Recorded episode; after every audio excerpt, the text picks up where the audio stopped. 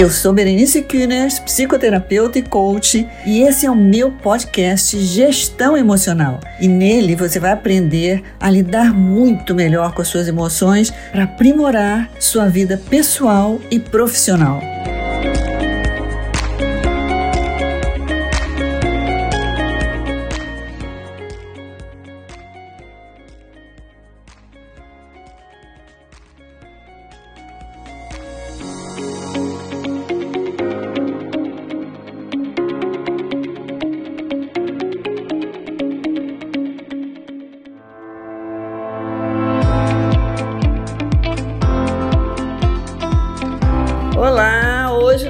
Tema aqui é uma conversa com Ilan Bessen, da BR Advisor, um grande expert em investimentos. E nós estamos aqui numa conversa para saber como é que essa relação do investimento com o emocional, o emocional interfere, como é que é? Precisa ter uma cabeça assim muito fria para investir, precisa ter muito conhecimento do mercado para investir. Como é que é essa relação que a gente tem? Como é que é a sua experiência, Ilan? Fala um pouco aí de você. A gente se conhece já aqui, eu conheço o Ilan já há alguns anos, ele é um super querido meu amigo. Eu tenho muita confiança nele. Para mim, é a pessoa assim especial que pode nos falar de investimento e também como é que ele lida emocionalmente. Eu imagino que ele, cuidando do investimento de tantas pessoas, e o investimento, eu, eu não entendo nada de investimento, mas imagino que seja uma coisa que oscila, que tem momentos de tensão, momentos de ansiedade. Então, como é que será que uma pessoa que cuida de investimento vive isso, Ilan? Você quer contar pra gente? Se apresenta aí, o que, que você tem para falar de você? Bom, falando de investimentos, é um tema que eu adoro, sempre gostei. É, é um tema, inclusive, sedutor, né? Especialmente especialmente para as pessoas até mais jovens que querem, poxa, trabalhar com isso, aquela fantasia do mundo dos investimentos, né? Uhum. Wall Street e tal. Mas com o tempo a gente, a gente vai entendendo que o mundo dos investimentos tem menos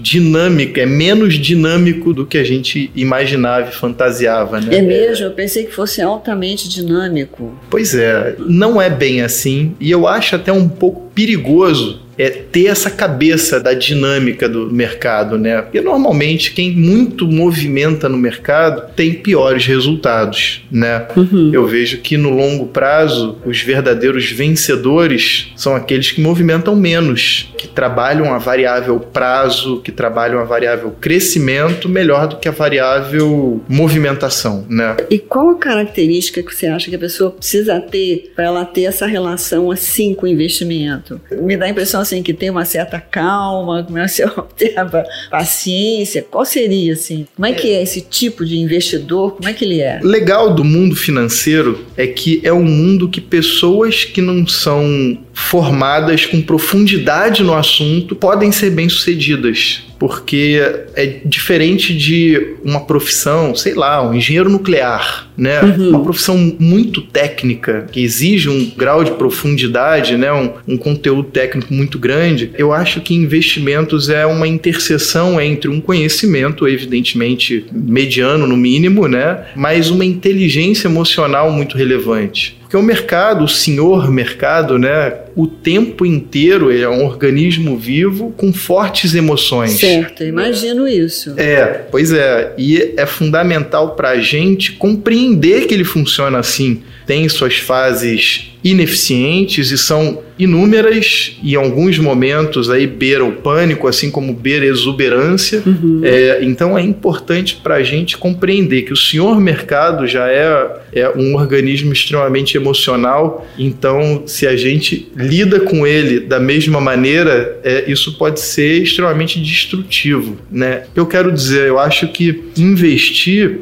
diferente de outras profissões com exigência técnica mais profunda, é uma interseção muito grande entre conhecimento do assunto e inteligência emocional. E eu acho que é aí que a gente tem um tema em comum maravilhoso, né? Interessante. É. É, você falou uma coisa que eu acho interessante também de reforçar aqui, pelo menos eu entendi que você não precisa grande conhecimento de investimento para se tornar um investidor, né? Precisa algum Exato. conhecimento, mas parece que você precisa também uma certa dose de inteligência emocional para você lidar com os momentos de ansiedade e de euforia. Qual será que é a coisa no seu entender que seja mais arriscado? O momento de euforia, porque você está ganhando muito, ou momento de meio depressão porque você está perdendo? Qual que você acha que é o mais perigoso? Os dois. No momento de euforia, as pessoas normalmente se alavancam, as pessoas normalmente não medem os riscos, especialmente para o lado negativo. Uhum. E a alavancagem tem um poder destrutivo enorme. O que, que significa alavancagem? Você está com um grau de, com, de confiança em cima da, de uma operação muito alto. E quando você adquire esse grau de confiança, você monta posições maiores, né? A diferença do veneno pro antídoto qual é? É a dose. Exatamente. Quer dizer, são momentos onde você tende a funcionar impulsivamente. Super. E você perde um certo discernimento da visão de futuro, né? Aí a gente tem um problema normalmente originado em situações de exuberância, de mercados punjantes, mercados Sim. altistas. É, e por outro lado, em mercados em fase de crise, né, com preços baixos e, enfim, baixa confiança das pessoas pessoas em investir, né? E você tem outras coisas que também prejudicam, né? Justamente são momentos excelentes de se montar uma posição, mas as pessoas não têm confiança, não têm conforto de fazer isso. Então, muita gente critica, né, o investidor individual, né, a pessoa física que está lá investindo seus recursos, critica essa pessoa como sendo pouco profissional na tomada de decisão. Uhum. De fato, tem um processo decisório mais simples, porque quê? Porque é aquela pessoa, é aquele indivíduo tomando as próprias decisões. Sim. Não é uma gestão profissional, que é uma gestão com governança, com muito conhecimento técnico no assunto e tudo mais. Mas enfim, é um mal comum um ser humano, uhum. porque investir é uma coisa contra-instintiva, né? Se eu te falar que investir é um ato que você ganha no tempo, poupando recursos, o ser humano já não, não foi modelado geneticamente, né, para poupar recursos, sim, né? Sim. Segundo, o ser humano foi modelado instintivamente para seguir um efeito manada quando a gente vê outros humanos, né, correndo numa direção, a gente não pensa em correr na direção oposta. Com certeza, né? é o efeito manada. Vamos falar um pouco disso, mas eu queria antes dizer uma coisa assim, particularmente, particular minha, assim, como psicoterapeuta. Eu às vezes prefiro trabalhar com uma pessoa que está mais depressiva do que com uma pessoa que está eufórica. Interessante. Porque a pessoa que está eufórica, ela perde muito o limite e escuta pouco, né? Tem uma dificuldade de escutar. Ela tá poderosa, ela sabe o que, que ela vai fazer. E a pessoa depressiva, embora seja bastante difícil, mas ela tende mais a escutar. Então eu prefiro trabalhar quando a pessoa está meio depressiva do que no processo de euforia, né? Faz aí, sentido. Pois é, então eu acho que, não sei se como é que é o negócio do investimento, mas eu acho que quando a pessoa está meio assim, com medo de perder, talvez ela fique mais cautelosa. Não sei se a cautela vai levar ao bom termo, mas o eufórico pá, ele vai naquela direção e ele não quer saber. É né? impulso puro, né? Impulso puro. É. Exatamente. O impulso puro, às vezes, é difícil de frear, né? É. A pessoa se sente poderosa naquilo, né? Tem uma frase de super investidores falam que uma das frases mais perigosas do mercado é dessa vez é diferente. Ah, que frase legal. Interessante, né? Dessa vez é diferente. É. E provavelmente quando você falar isso, a pessoa está com absoluta certeza. Exato, exato provavelmente foi algum diálogo, né, entre as pessoas e uma pessoa levantou uma bola para outra, né, de uma maneira cautelosa. Olha, cuidado, que poxa, temos isso em mente e tal, temos esses riscos. Qual é a resposta de quem está super na euforia? Relaxa, dessa vez é diferente, vamos para frente. Exatamente, vamos. eu tenho certeza que tenho vai certeza. ser diferente. É.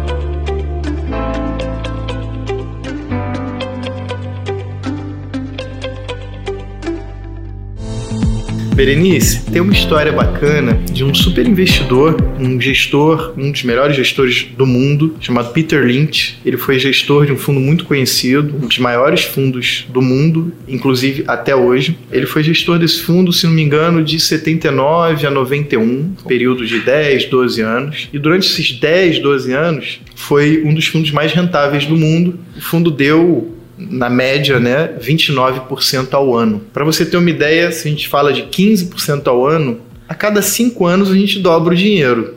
29% ao ano, pensando aqui em juros compostos, foi uma super performance. Mas por esse tempo, ele acompanhava o que se falava do fundo dele, ele via muitas críticas. E ele não entendia. Falava, poxa, não, tudo bem, o fundo tem altos e baixos, o fundo oscila, não deu 29% ao ano de maneira linear, né? Mas ele deu 29% uhum. ao ano em média. Por que as pessoas me criticam? O que está acontecendo? E aí ele fez um estudo e viu que boa parte dos cotistas do fundo não tinham aquele resultado. Isso porque, conforme o fundo oscilava, as pessoas entravam e saíam.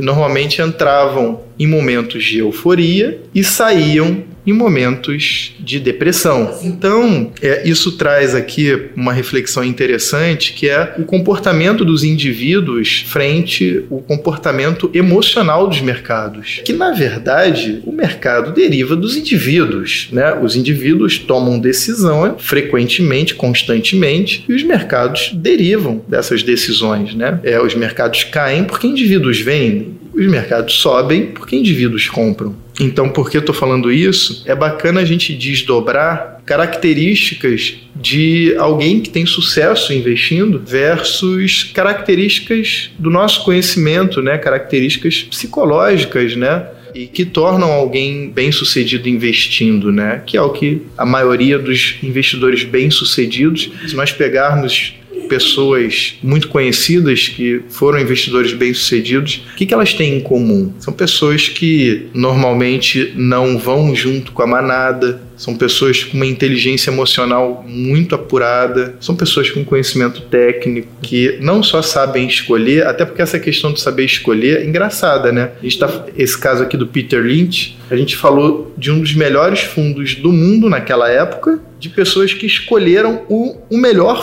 um dos melhores fundos do mundo e não ganharam o que poderiam ganhar, Sim. né? Ou até perderam dinheiro investindo no ativo certo, né? Outro dia eu postei uma foto de um surfista entrando numa onda perfeita, gigante, mas no momento errado. Ele escolheu uma super onda, mas entrou no momento errado. Trazendo isso aqui para o nosso papo, quando eu falo dessas fraquezas e fortalezas de alguém para ser bem sucedido lidando com as finanças, é como a gente pode trazer isso para o nosso mundo psicológico e entender de maneira técnica? É, eu acho que a, que a relação com isso é ampla. Mas eu fico pensando aqui algumas coisas em, em relação a isso que você está falando, né? Claro que tem o conhecimento técnico, mas eu acho que o conhecimento técnico, às vezes, ele não, não resiste à descompensação emocional. Eu acho que essa é uma grande questão. Você pode ter um grande conhecimento técnico, mas se você não tiver um conhecimento, um manejo das suas emoções, isso sobrepõe o conhecimento técnico, que é o que eu acho que acontece. E aí eu acho que tem algumas coisas é, em relação a essa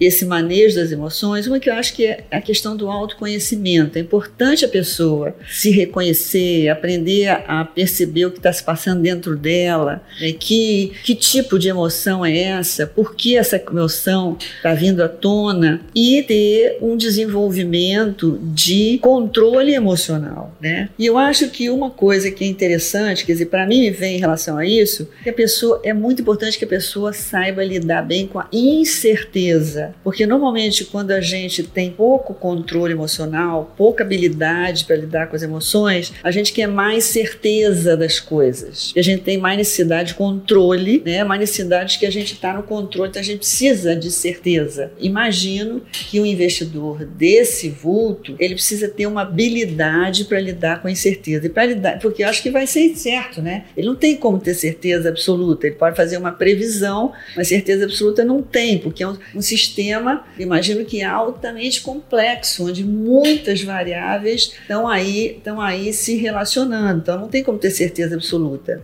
Então o que, que ajuda você a lidar com a incerteza? Eu acho que primeiro aceitar que é incerto. Primeiro não querer ter certeza a lidar que você está num sistema que é incerto. Que você não controla, né? Você não controla, que é altamente volátil, que isso faz parte do sistema. Se você entrou nele, você tem que aprender a lidar com isso. E acho que aprender a lidar com isso te ajuda em qualquer situação da vida. E aí eu acho que para lidar com a certeza precisa ter um certo controle emocional. Não achar que, por exemplo, que o que está acontecendo agora é para sempre, seja positivo ou seja negativo. E como é que você lida, né, com a sua emocionalidade, com a sua oscilação. E aí, puxando assim a sardinha para o meu lado, eu acho que um trabalho básico, uma habilidade básica, é a gente começar a ter um controle sobre o nosso pensamento. Porque você sabe que o pensamento ele vai se desdobrando e com imaginações né, do arco da velha, e aquilo tem um impacto imediato em todo o seu sistema bioquímico e te trazem um estados de ânimo que às vezes você não consegue sair. Né?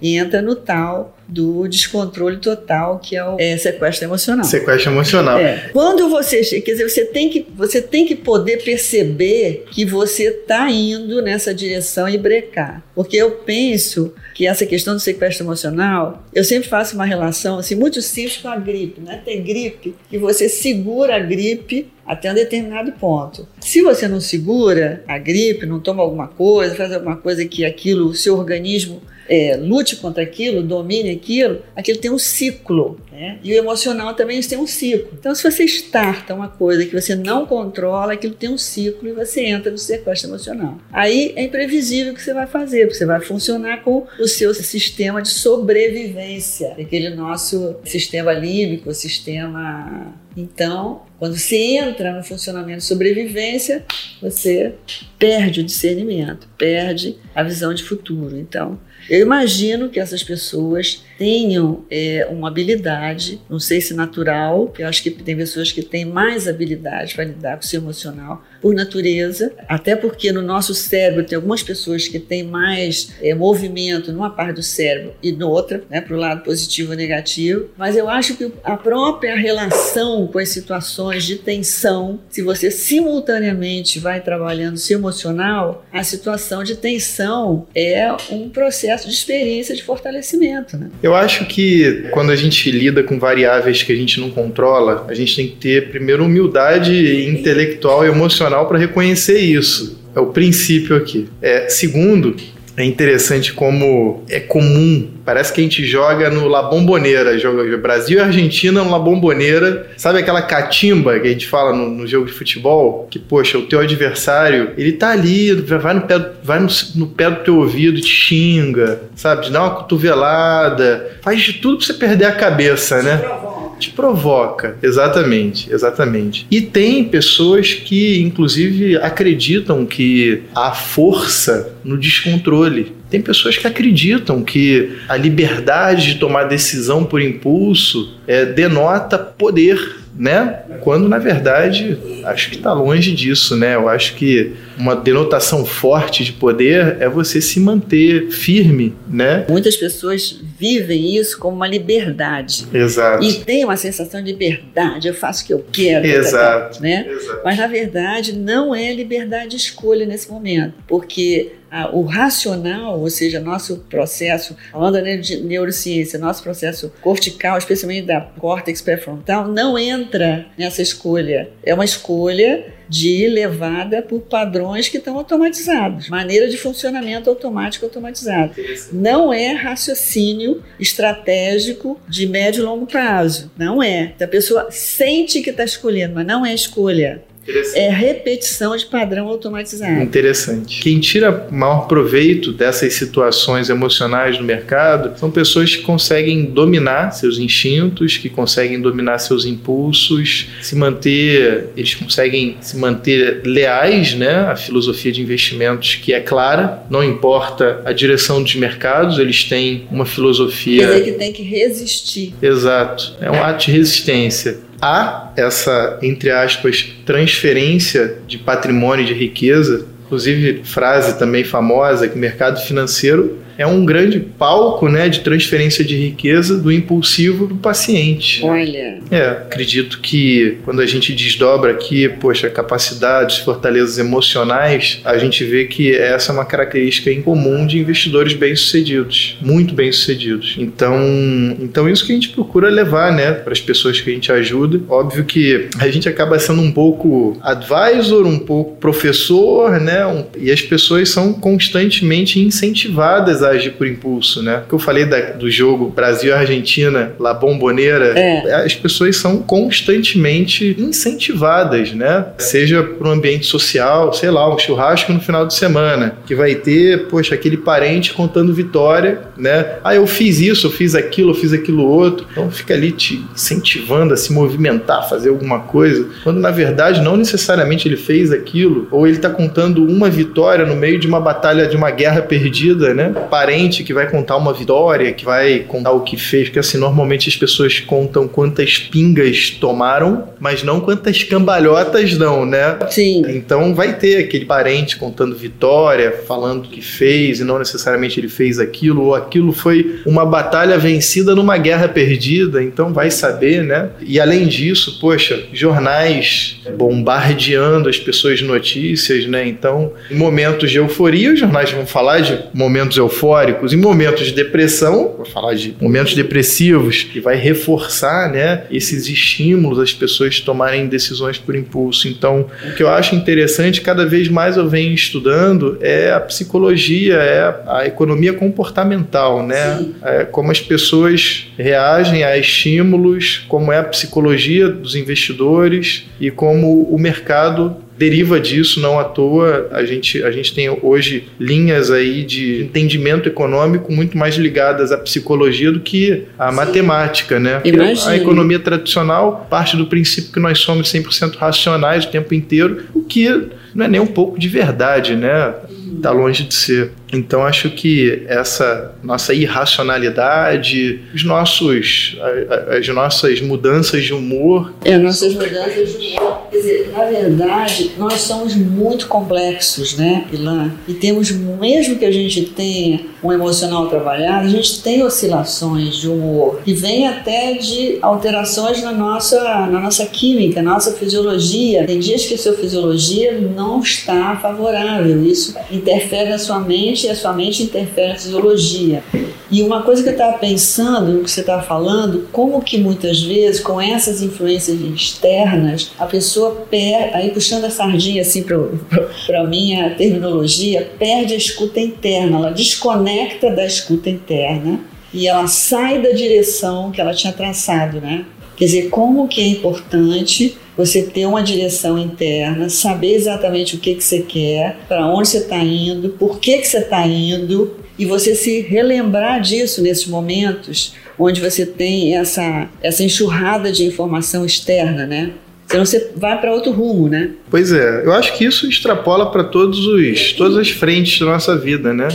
Frente pessoal, profissional, qualquer frente, né? Conhecer, primeiro, antes de tudo, aliás, é um tema super de interesse meu. Meu trabalho de conclusão de, de graduação foi desdobrar filosofias de investimento, né? E eu peguei um livro como base, é, no qual o livro não, não, não te orientava, né? Não, não te trazia um viés assim para que filosofia você deve se orientar, porque tem diversas, tem diversas. E sim, para formule a sua filosofia. Boa essa, hein? Formule a sua filosofia. É, que poxa, o mundo é uma cacofonia. É, Sim. poxa, eu falo contigo, eu absorvo uma informação, eu caminho um pouco, falo com outra pessoa, absorvo outra informação. Então, é, se a gente não tem a nossa filosofia bem formulada, a gente acaba é, sem direção definida. Sim. Né? Então, acho que isso é fundamental e queria, queria ouvir de você o que, que, que você acha em relação à parte filosófica aqui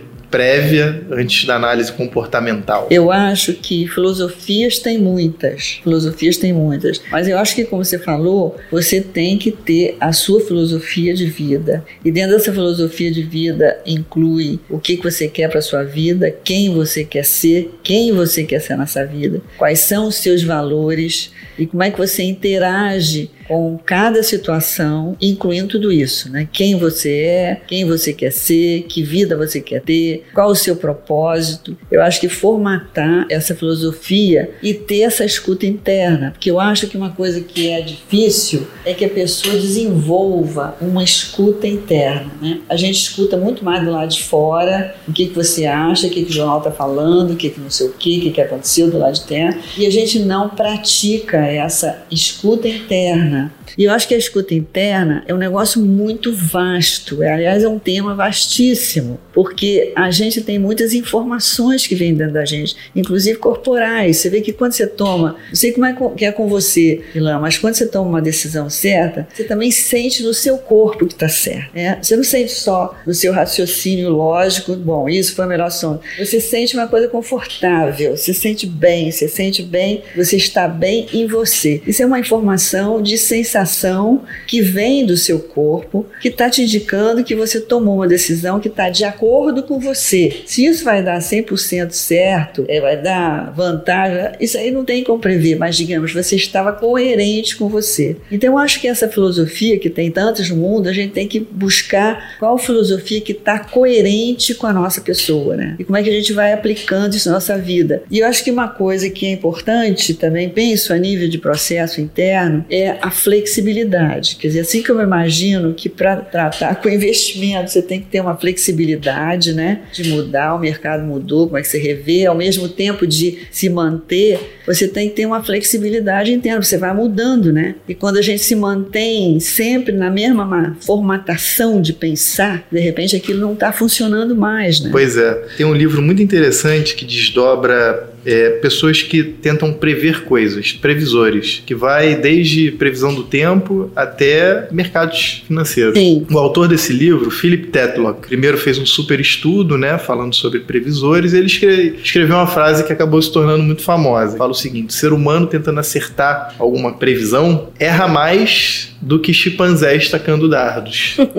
essa. Pois é, essa frase ficou muito conhecida. É, mas no estudo que ele fez, ele identificou alguns seres humanos, algum, algumas pessoas que de fato tinham uma assertividade relevante. Eram super previsores, né? É, eu acho que isso é uma habilidade. É né? uma habilidade. E aí ele resolveu escrever um livro para se retratar, né? Sim. E para desdobrar características em comum desses bons previsores. E uma delas é a cabeça aberta. Cabeça aberta. Desenvolveu alguns métodos para identificar quem mudava de opinião com mais frequência e tudo mais, com o passar do tempo nas previsões, ao mesmo tempo com o aproximar da data daquela previsão, daquele evento, né? Então é, é super interessante como ele viu entre algumas características em comum desses bons previsores, que não necessariamente são técnicos no assunto que preveem, a cabeça aberta e a mudança de previsão de acordo com mudança de cenário é uma coisa que tem que existir. Olha, Ilan, eu acho esse tema espetacular. Eu acho que a gente pode fazer uma conversa só desse. Porque veja bem, isso não é. A gente, o que a gente está falando não é a mesma coisa que a pessoa que muda de ideia toda hora. Não é isso. Não é isso. Não é isso. Mas é a pessoa que tem a cabeça aberta para rever suas posições, né? rever seus conceitos e, de repente, ter abertura é, de mudar. Porque a gente é tão vasto, né? Como é que a gente vai se encaixar dentro de uma determinada coisa e seguir naquilo, né? Tem até uma frase de um poeta, que não estou me lembrando do onde, que ele, ele diz: mudo porque sou vasto, ou mudo de ideia porque sou vasto, porque a gente né, tem que ter essa liberdade. Então, mas é uma flexibilidade que não tem a ver com estar tá mudando de ideia toda hora, mas é uma coisa de sabedoria interna, né? E que Super. é importantíssimo na vida da gente, né? Exato. Eu acho que essa coisa da cabeça aberta é fundamental. Inclusive, tem em mindfulness uma prática que eu considero que é muito interessante para a cabeça aberta, para treinar essa cabeça aberta, é você realmente, por exemplo, fazer uma meditação aonde você não foca em nada a mente fica totalmente aberta. Você percebe o pensamento, percebe uma ideia, mas você não foca nada. A mente está totalmente aberta. E é incrível isso, porque quando você treina isso, você adquire essa habilidade. Em alguns momentos, ficar com a mente sem se fixar em nada, sem desenvolver nenhum raciocínio, nenhuma conceituação. E muitas vezes você saca coisas incríveis estando nesse estado de mente aberta. Porque a mente começa a captar várias coisas, né? Você não se fixa em nada, né? Quando você fixa fixa, você já delimitou uma coisa, né? É. Quando a mente está aberta, ela Pois é. abre, né? Pois é. Amplia, uma amplitude de consciência. Pois né? é, você muda seu ponto de vista, né? É muito interessante quando a gente é, conversa com pessoas que não estão aqui, por exemplo, aqui no nosso negócio, né? A gente traz pessoas que pessoas que estão com a cabeça mais nova aqui, chegaram recentemente, tudo mais, aí vem várias ideias, né? Nas conversas e aí sabe aquelas ideias que você fala assim, pô, por que eu não pensei nisso? Porque a tua cabeça tá com rigidez angular, né? Você tá numa perspectiva única, você não saiu dessa perspectiva, né? Então faz todo sentido. Mas é legal isso que você está falando, essa frase. Por que, que eu não pensei isso? Quer dizer, porque na verdade, exatamente, a amplitude de consciência não dava conta daquilo. né? Pois é, E como é que é importante ir abrindo, né? pois é. Porque a percepção se amplia, né?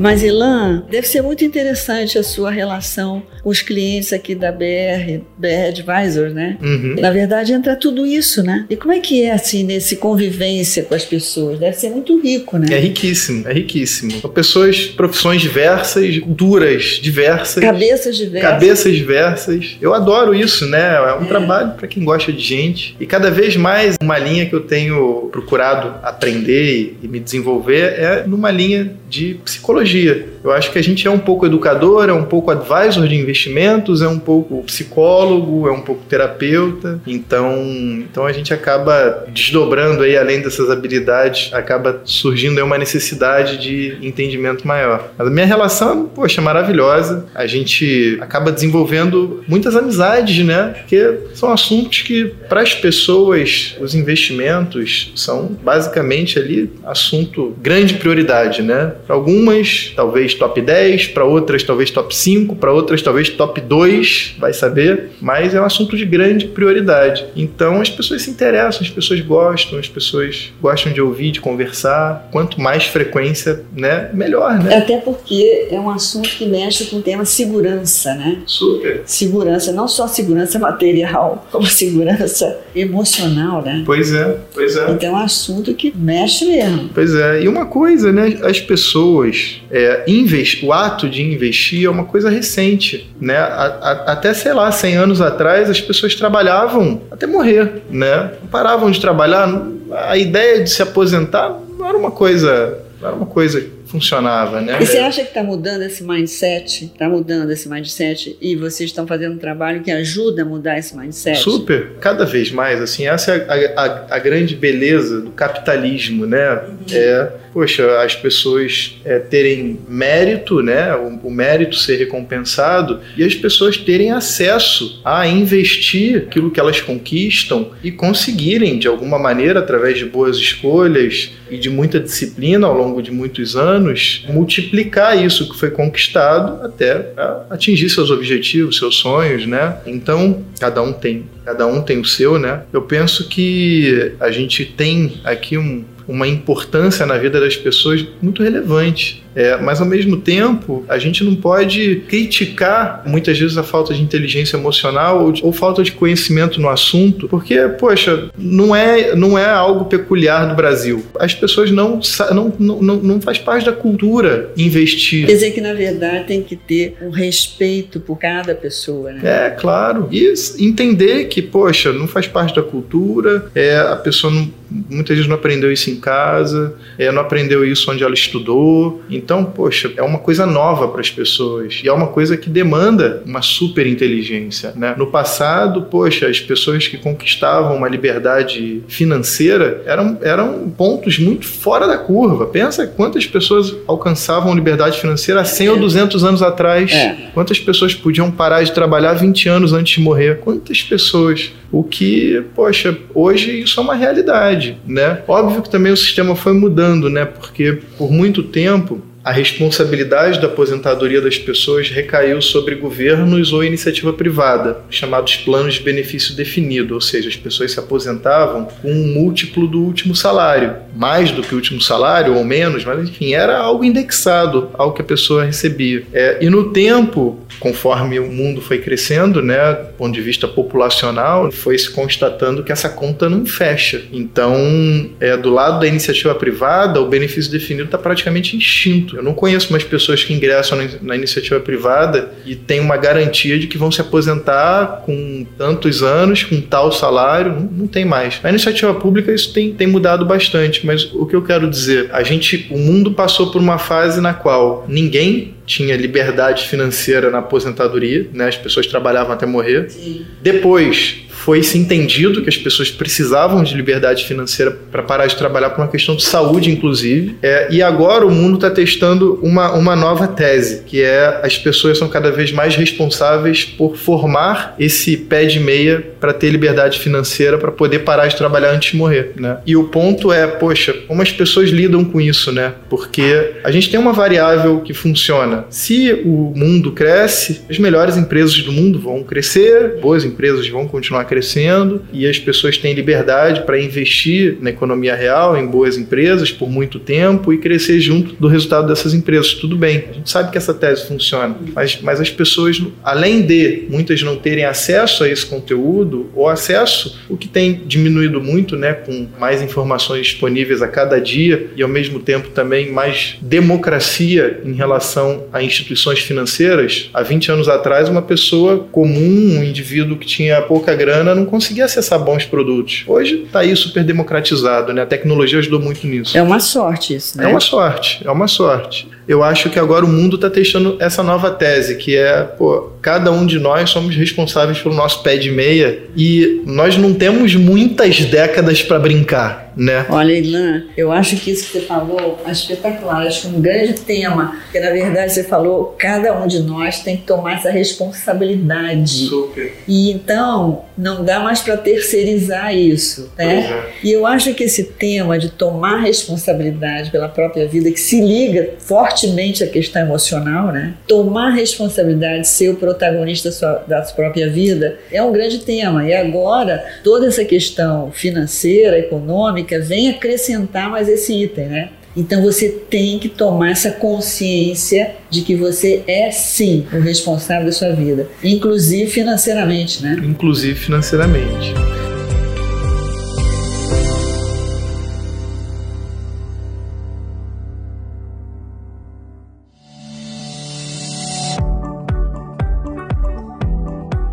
Voltando aqui no tópico anterior, estabelecer a tua filosofia de investimentos, Sim. né? Acho muito legal olhar para dentro, saber onde você quer chegar, como você pode chegar. Quando eu mostro para as pessoas aonde é possível chegar, como né? Olha, se você poupar X por mês, você vai chegar em tanto, em 20, em 30 anos. Pouquíssima gente tem essa conexão entre o eu presente e o eu futuro e entendem que um hábito pequeno de poupança e investir decentemente fazem uma diferença absurda lá na frente. Eu mostro para as pessoas, muitas pessoas, infelizmente, não têm capacidade de poupança, especialmente aqui no nosso país, que é um país mais vulnerável econômica e socialmente, né, falando. Agora, tem essa condição e muitas pessoas têm essa condição e não dão valor a isso. Tem, muitas pessoas Sim. conseguiriam poupar mais do que poupam, né? Simplesmente se incorporassem isso ao hábito. E quando eu mostro que pequenos hábitos, sei lá, às vezes, poxa, vamos começar pequeno, poupa 500 reais por mês, poupa mil reais por mês. Eu começar a desdobrar aqui os números, é, assustam positivamente. Ao longo de 30 anos, quanto é possível chegar poupando pouco? Chega muito longe, chega muito longe. Então eu mostro que até do ponto de vista da previdência social, por exemplo, Previdência social não é um sistema de capitalização composto, né? Como é quando a gente toma a decisão de investir nosso dinheiro. A gente escolhe os ativos, a gente investe. Se a gente investir direito, poupar direito, vai ter o trabalho de casa bem feito. A Previdência Social aqui no Brasil, o INSS, ele é um sistema de repartição simples. A turma que está economicamente ativa banca para a turma que está em fase de benefício, na vivendo aposentadoria. O ponto é, enquanto mais pessoas pagam, quando você tem mais pessoas contribuindo e menos pessoas se beneficiando, a conta fecha. É. E com o envelhecimento populacional, como é que fica? É. Né?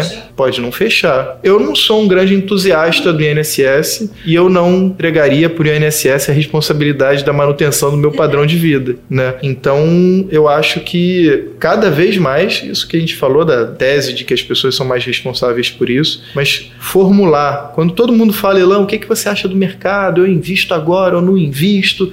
Eu falo, gente, eu não faço a menor ideia se o mercado vai cair muito ou vai subir muito. É, normalmente sobe muito quando as pessoas não esperam e também cai muito quando as pessoas não esperam. Então é imprevisível, é imprevisível.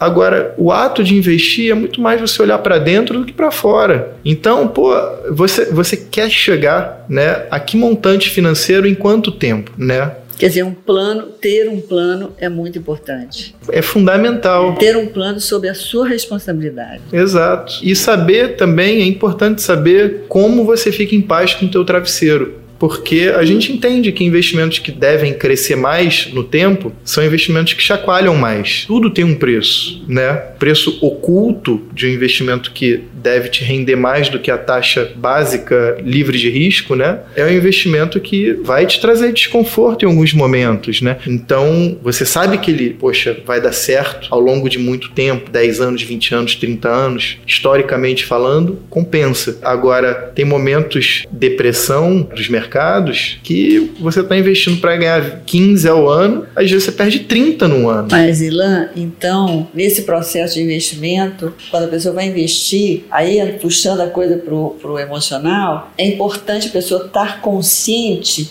de saber o quanto que ela resiste a pressões. Exato. A paz com travesseiro. O Lembra? nível de resistência que ela a estresse, a pressões, a incertezas, como a gente falou lá no início. Como, como é importante lidar com isso. Se ela não tem resistência à incerteza, lidar com a incerteza, então tem que fazer um certo tipo de investimento. Pois é. Lembra, lembra o que eu falei do, da diferença do antídoto para o veneno? Sim. Né? Então, que, que eu gosto muito de olhar? Eu, eu gosto de investimentos que foquem em crescimento. Eu gosto, é o que, é o que faz a verdadeira diferença na vida das pessoas a longo prazo. Uhum. Então, vamos pegar aqui o melhor, um dos melhores fundos de ações aqui no Brasil.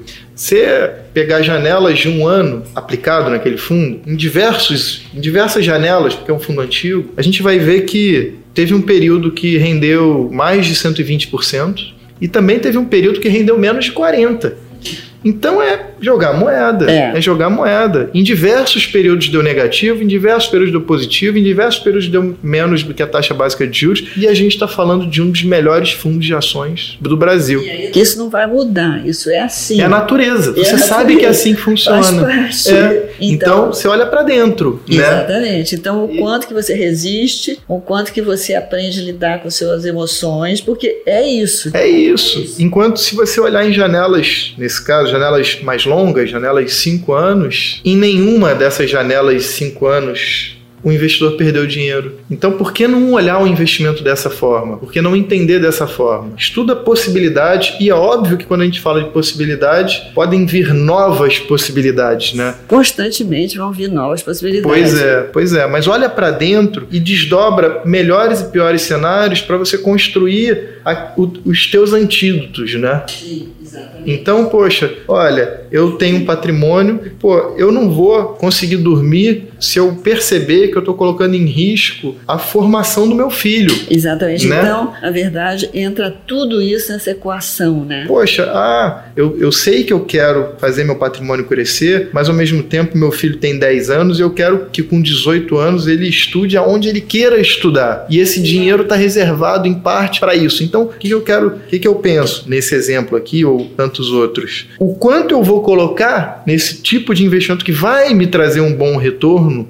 mas que pode me trazer um menos 40, o quanto eu vou colocar que não comprometa a minha filosofia? Quando alguém me pergunta, entro ou não entro, fico ou não fico, vai subir ou vai cair, falo, olha para dentro. As possibilidades são essas. E você põe, você investe o quanto, óbvio, quando eu falo você investe, é, poxa, a gente faz uma filtragem muito boa em relação a que investimentos, que veículos financeiros escolher, para procurar Sim. sempre os melhores, né? É. Mas é o que eu te falei, é, o Peter Lynch foi o melhor gestor na época que ele estava lá gerindo recursos e ainda assim muita gente perdeu dinheiro investindo no fundo dele. Por quê? Porque não estava alinhada com como investir naquele produto. Então, esse é um pouco do meu trabalho, né? De desdobrar isso. Agora, é interessante, é bem interessante desdobrar né, a parte química, a parte fisiológica é, desse processo decisório individual. Né? Quer dizer que nisso tudo, lá é espetacular porque entra muitos elementos. Entra o plano de vida, se a pessoa tem um plano de vida, alguns não têm plano de vida, né? É. plano de vida. E dinheiro para quê? Né? Dinheiro para quê? Exatamente. Aqui no meu caso, dinheiro para quê? Né? Outros casos a gente pode falar N outras, N outros aspectos vida, da né? vida. Exato. Sentido de vida, filosofia de vida. Exato. Quais são as suas necessidades? Qual é, qual é o nível de resistência emocional que você tem? Eu acho que a pessoa tem que ter clareza disso. Pois é. Que um certo nível de resistência é, é demais para ela. Pois é. Né? Pois a é. relação com a incerteza, como é que ela lida com isso? Quer dizer, que entra tudo isso, né? Entra tudo. Entra tudo. Na verdade, e essa coisa que você falou, no fundo tem que olhar para dentro, né? Porque tudo isso que a gente está falando está dentro, né? De resistência, qual é o plano que você tem, que vida que você quer, o que, que você quer construir, qual é o propósito, o que, que, é, o que, que é de valor para você na sua vida, o que, que não é de valor para você. Quer dizer, tudo isso é dentro, né? Se você tem uma flexibilidade de mente, se você não tem uma, uma mente flexível, qual é o, o padrão histórico que você tem na sua mente, né? Qual é a sua história de vida que vai também interferir? Quer dizer, é uma análise espetacular, né?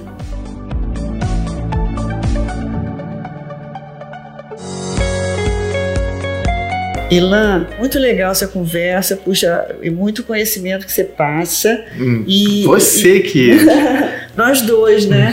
é, e olha, eu queria então te perguntar uma coisa, puxando a sardinha para o meu lado, né? Porque você já deve ter passado muitos momentos de tensão, de pressão. Como é que você lida com isso? Porque cada um de nós tem uns truques, né? Como é que a gente lida no momento de maior pressão? Eu tenho os meus, você deve ter os seus, né? A gente tem um, a maneira, como é que a gente, ou pelo menos se a gente não tem, a gente tem que desenvolver quais são os truques, né? As técnicas que a gente usa para poder administrar o nosso emocional, porque a gente vai ter pressão. É, não adianta pensar que vai correr tudo maravilhoso, porque a gente vai ter pressão. Algumas vão ser maiores, outras vão ser menores. Algumas a gente vai achar que vai dar conta, outras a gente vai ter a sensação que não vai dar conta. Então a gente precisa ter essas habilidades, né? Como é que você faz? O que, que você faz aí para para manejar momentos de, de pressão e que eu imagino assim é, de muita responsabilidade, né? Muita responsabilidade porque você está lidando com projetos de vida, com sonhos, com expectativas, né? Como eu, por exemplo, ontem estava atendendo clientes, depois eu penso assim que é uma responsabilidade muito grande, né? Você está acompanhando pessoas na, na, vida delas, né? As questões delas, é uma responsabilidade enorme, né? Como é que você lida? Quer dizer, como é que, o que, que você usa? Você tem algumas coisas que você faz para aliviar a sua pressão? Pra, o que, que você faz? Ah, eu tenho, tenho minhas válvulas de escape, né? Isso. Meus esportes, que eu, que eu sempre, sempre fui muito ligado, né? Eu, eu pratico alguns esportes, grande grande, grande parte ligados à natureza. Então eu gosto de pegar onda, gosto de velejar, gosto de esportes na praia e gosto de lutar jiu-jitsu. Ah, que legal! Então são minhas terapias aí. Bacana, Ilan. Válvulas de escape importantes. Eu, quando era jovem, queria aprender jiu-jitsu, nunca aprendi, mas isso aí ficou faltando ser para a próxima encarnação. Mas acho que Será? Ainda dá, olha, olha que dá tempo. Tem bastante tempo. E olha, vela e surf são altamente meditativos. Pois é, eu adoro, eu adoro. Praticamente todo final de semana, se eu tô aqui, tem um tempo bom, eu vou pro mar. Legal. Se tiver onda, eu pego minha onda. Se tiver vento, e normalmente até um head natural, né? Uma proteção natural, porque normalmente quando venta mais forte, o vento atrapalha as ondas, né? Aí eu velejo. Isso. Bom, se o vento tá na medida certa e tem ondulação, eu me divirto pegando minha onda. Mas além dos meus esportes, e jiu-jitsu é um esporte interessantíssimo, porque o jiu-jitsu é, um, é, uma, é, uma, é uma espécie de xadrez, né? O jiu-jitsu é interessantíssimo. É, um, é uma luta sem impacto, né? Qual, poxa, é, você desenvolve uma série de movimentos, técnicas, né? Enfim, tem, tem um lado físico, óbvio, mas tem, tem um lado intelectual no jiu-jitsu, poxa, formidável. Assim como muitos esportes, né? Eu acabo levantando aqui a bandeira de que eu tenho mais conhecimento. Agora, além dos meus esportes, eu gosto muito de ler. Eu pratico yoga, então, poxa, foram, foram são aí também outros dois elementos muito, muito presentes na minha vida. Poxa, eu, eu leio diariamente, pratico yoga duas, três vezes por semana. Enfim, é, além disso, eu acho que ter certeza, né, a questão da filosofia é importante e eu procuro tê-la muito bem definida. Agora, todos nós temos nossas fortalezas e fraquezas e gatilhos e é óbvio que eu procuro é, aprimorá-los todos os dias. Por fim, é, além da filosofia, eu acho que ter o um entendimento do que a gente controla, né? Exatamente. Acho que isso é importantíssimo. Ter o entendimento que controla e uma aceitação do que não controla. Né? Não adianta querer controlar o que é incontrolável, que aí Exato. você anda num processo emocional ruim. Exato. Mas a coisa que a gente mais pode controlar é a gente mesmo, né? Pois Porque é. Tá dentro do que a gente falou, né? Pois é. E é legal isso que você fala, que você tem os seus artifícios, tem as suas coisas que, que, que te equilibram. E, e, e, eu acho que é importante ter isso, como você falou, o esporte e tal, que são momentos onde você solta o que está te pressionando, a mente entra nesse processo aberto, ela relaxa, ela descansa, e aí você toma de novo o que precisa ser cuidado. Então, esse movimento de solta e pega novamente, solta e pega novamente, né? Porque se você ficar agarrando ali, né, ininterruptamente o que está te causando pressão, a mente entra no estresse e você não raciocina mais com clareza, né? Com certeza. Os momentos de maior estresse que eu tive na vida foram, foram momentos que os meus né, as minhas válvulas de escape elas estavam de alguma maneira restritas. Não podia praticar um esporte por uma razão física. Um... Nesses momentos, o estresse atinge pico. Exatamente, porque aí a mente fica sob pressão, sob pressão. ininterrupto. É. E chega no momento que ela começa a funcionar só no nível de sobrevivência. É perde a clareza, né? Pois é. Mas Ilan, entra no, entra, conversa. Entra no relato selvagem, no né? relato selvagem, exatamente, né? E a gente tem essa capacidade que eu acho espetacular na nossa mente, né? De estratégia, de clareza, de poder mudar, poder ver adiante, né? Poder ver. Você imagina que você pode imaginar uma coisa adiante. Né? Então, imaginar o que não existe ainda, né? Mas deixa que imaginar o que não existe positivamente, né? Não negativamente. Claro, claro.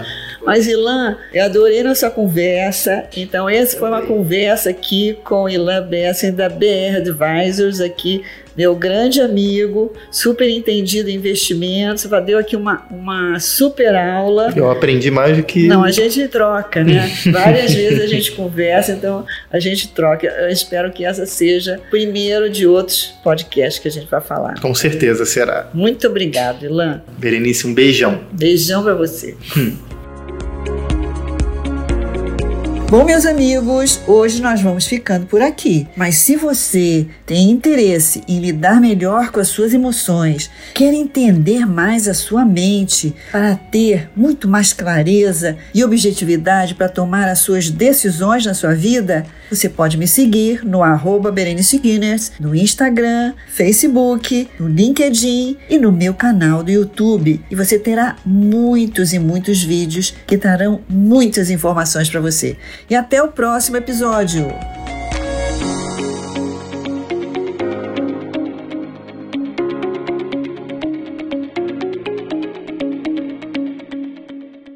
Esse episódio foi editado por Estúdio Casa, o lar do seu podcast.